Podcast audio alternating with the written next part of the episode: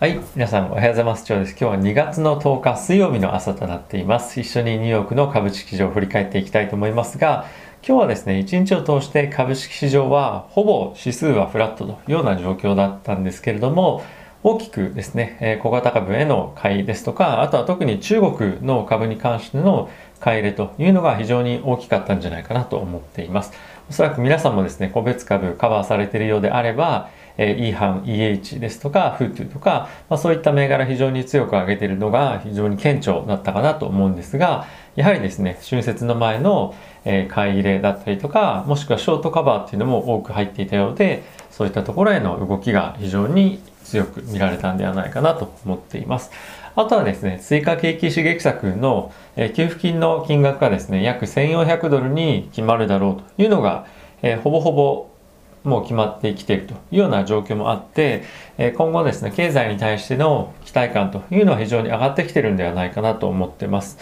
で、そういったところもあって、やはり底堅い動きというところと、あとはですね、リスクを取って、大型株よりも小型株への資金の流れというのが継続して起こっているというのはあるんじゃないかなと思っています。で今日のニュースの中ではカバーしないんですけれども、えこの経済が少しずつ良くなっている状況で、さらなる大規模な追加的な経済政策というところがですね、え今後予想されるということで、経済の過熱感が今後出てくるんじゃないか、本格的にまインフレという形であったりとか、まあ、別の形でも出てくるんじゃないかというような懸念が出てきています。まあ、そういったところはですね、まあ、直近で何かあるとかっていうわけではないんですけれども、今後、ま CPI とかそういったような数値がですね、3月、4月、昨年と比べると非常に大きな数字が出てくると予想されることから、まあ、警戒感っていうのは持っておかないといけないんじゃないかなと思っています。一時的にですね、そういったところの数字が出てきたとしても、えマーケットがどういうふうに判断するかっていうのはありますけれども、やはり短期的な急激な上昇っていうのにとどまるんじゃないのかなと、え個人的には思っていますし、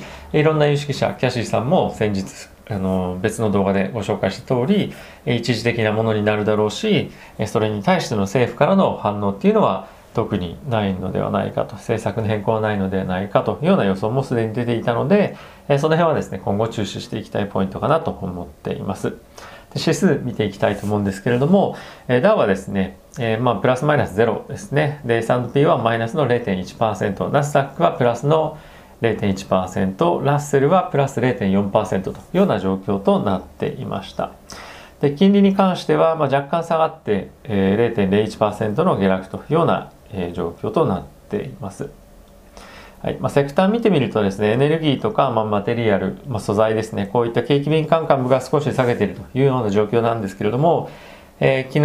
ここ最近ですね、この辺りはずっと伸びてきてはいるので、まあ、その辺りの少し調整かなといった、えーぐらいですかね。あまり大きな、えーこの辺から何か影響を読み解くというのは、まあ、必要ない一日なのかなと思っています。まあ、あとはですね、他ヒートマップ見ても、まあ、そんなに顕著に買われているセクターとかっていうのは、まあ、あまりないのかなとは思ってはいますが、やはり、えーハイテク関連というところに強い買いが入っているように見えますね。はい。で、えっ、と、ニュース見ていきたいと思うんですけれども、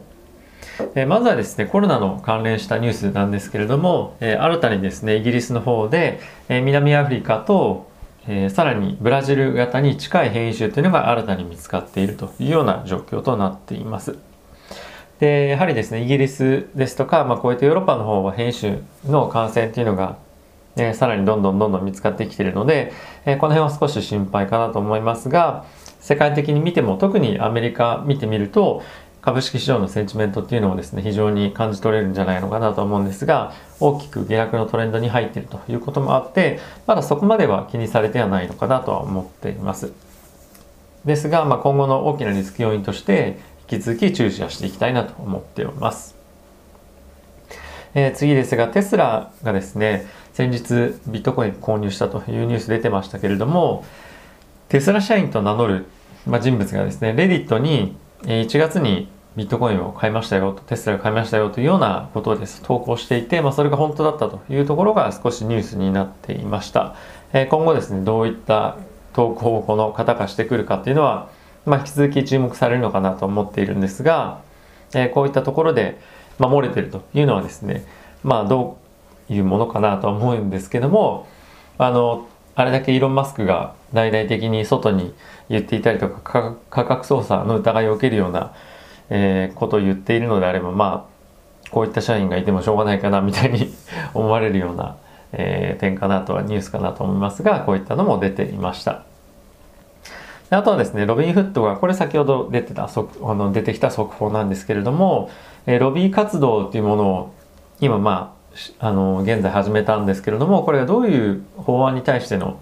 サポートするようなロビー活動かっていうと、え Wall Street Tax Act of、え2019というものがありまして、これどういうものかというと、え株式ですとか、あとは債券、そして関連のデリバティブに投資をする際に、個人投資家はですね、0.1%の税金を徴収するというような、えー、ことですね。まあ、ロビンフットに関しましては取引の手数料とかないので、まあ、そういったもので、えー、非常に支持を得てきたものにもかかわらず、こういったところで、税金をかけるようになるのであれば、まあ、ビジネスに大きく影響を与えかねないかなというところではあるんですが、まあ、社会的なイメージというところもありますし、あとはですね、えー、リスクの取りすぎたいちょっと異常な、えっとまあ、相場の状況っていうのをまあ沈静化させるにつながるような法案のサポートを今後行っていくというようなことがニュースとして出ていました。えー、次なんですけれども、えダラスの連銀総裁がですね、先ほど申し上げたように CPI 今後ですね、急激に上がってくる可能性があるというところで、えそれに関してのコメントとして、えー、一時的な上昇に過ぎないといったところで、えー、まあ、それは驚くに値はしないですし、まあ、何か、え、対応策をするということはしないというような発言は出ていました。これ非常に注目の発言かなとは思っています。あとはですね、え WHO のコロナに関連しての報告調査っていうのが、え出てきているんですけれども、まあ、今回ですね、武漢、武漢に、関連しての、まあ、責任をまあ、転嫁するようなものっていうのは出てきていなかったんですがアメリカとしてはですね中国の透明性っていうところに対して非常に、えー、不信感を持っているので、まあ、これで結論は出ていないでしょうというようなコメントも出ていました。あとはですねバイデンさんの大統領バイデン大統領の方から、えー、対中、えー、政策の転換っていうのは、えー、急がないですよと、まあ、引き続き緊張の状態っていうのが続くというような関連のニュースが出ていました。やはりですね、バイデンさんに、バイデン大統領になってからも中国との関係性、もしくはあとはですね、中国の制裁を受けているファーウェイとかの、えー、に対しての制裁とかっていうのは緩む様子は、まあ、一向に見られないなと思ってはいます。はいまあ、今後どういうふうになってくるか分かりませんが、アメリカとしてはですね、対中国に対しての、まあ、牽制をするような、えーとまあ、経済連合とか、まあ、そういったところに対して、えー、積極的に参加していく意向も表明していますことから、えー、やはりですねまだまだ中国への、えー、厳しい対応っていうのは続くんじゃないかなと思っています。はい、あとはですねコロナのワクチンに関連してもう一度なんですけれども、えー、ジョンソンジョンソンの CEO が今後数年間はですね毎年コロナのワクチンを接種する必要がありますよというコメントが出ていました。えー、まだまだこのコロナのワクチンの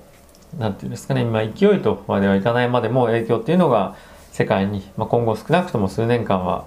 残っていくというような見通しが出ているということですね。あとはですね、新型コロナの対策として、喘息の吸入器、皆さんも見たことあるかもしれませんが、まあ、それが非常に有効ですというのが、オックスフォード大学からえ出ていましたと。で、えそういったところのですね、知見を今後進めていきますよというようなえニュースも出ていました。引き続き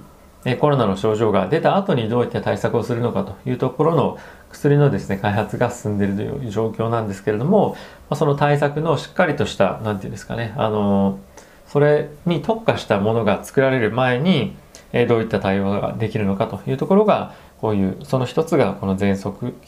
喘息のえ吸入剤というところでえ活用されているというようなことですね。あとはですね、まあ、話が少し変わりましてアークのキャシーさんがですね、えウォールストリートの、え銀行に対して、まあ、商品開発の面で新しく影響をつけて、あの、与えてますよというニュースなんですけども、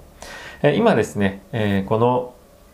アークの ETF が非常に日本の投資家にも注目されてますが、アメリカでもやはり大きく注目されていて、えー、ただし、アークの ETF とかこういう株価の上昇には大きく注目しているんですけれども、やはりダウンサイド気になるなという方はですね、まあ、債券とこのアークの ETF をですね、うまく絡めて、オプションなんかをうまく絡めて、えー、ダウンサイドは限定しながらも、アップサイドを、えー、と取りに行く。で、このアークの ETF がオプションとしてついてるっていうものだと思うんですけども、ただし、えー、その丸々 ETF を買った場合よりもリターンが、まあ、少ない。代わりに、えー、少しダウンサイドの、えー、下落のリスクっていうのは、まあ、軽減しますよみたいな商品をここ最近売ってるということらしいです。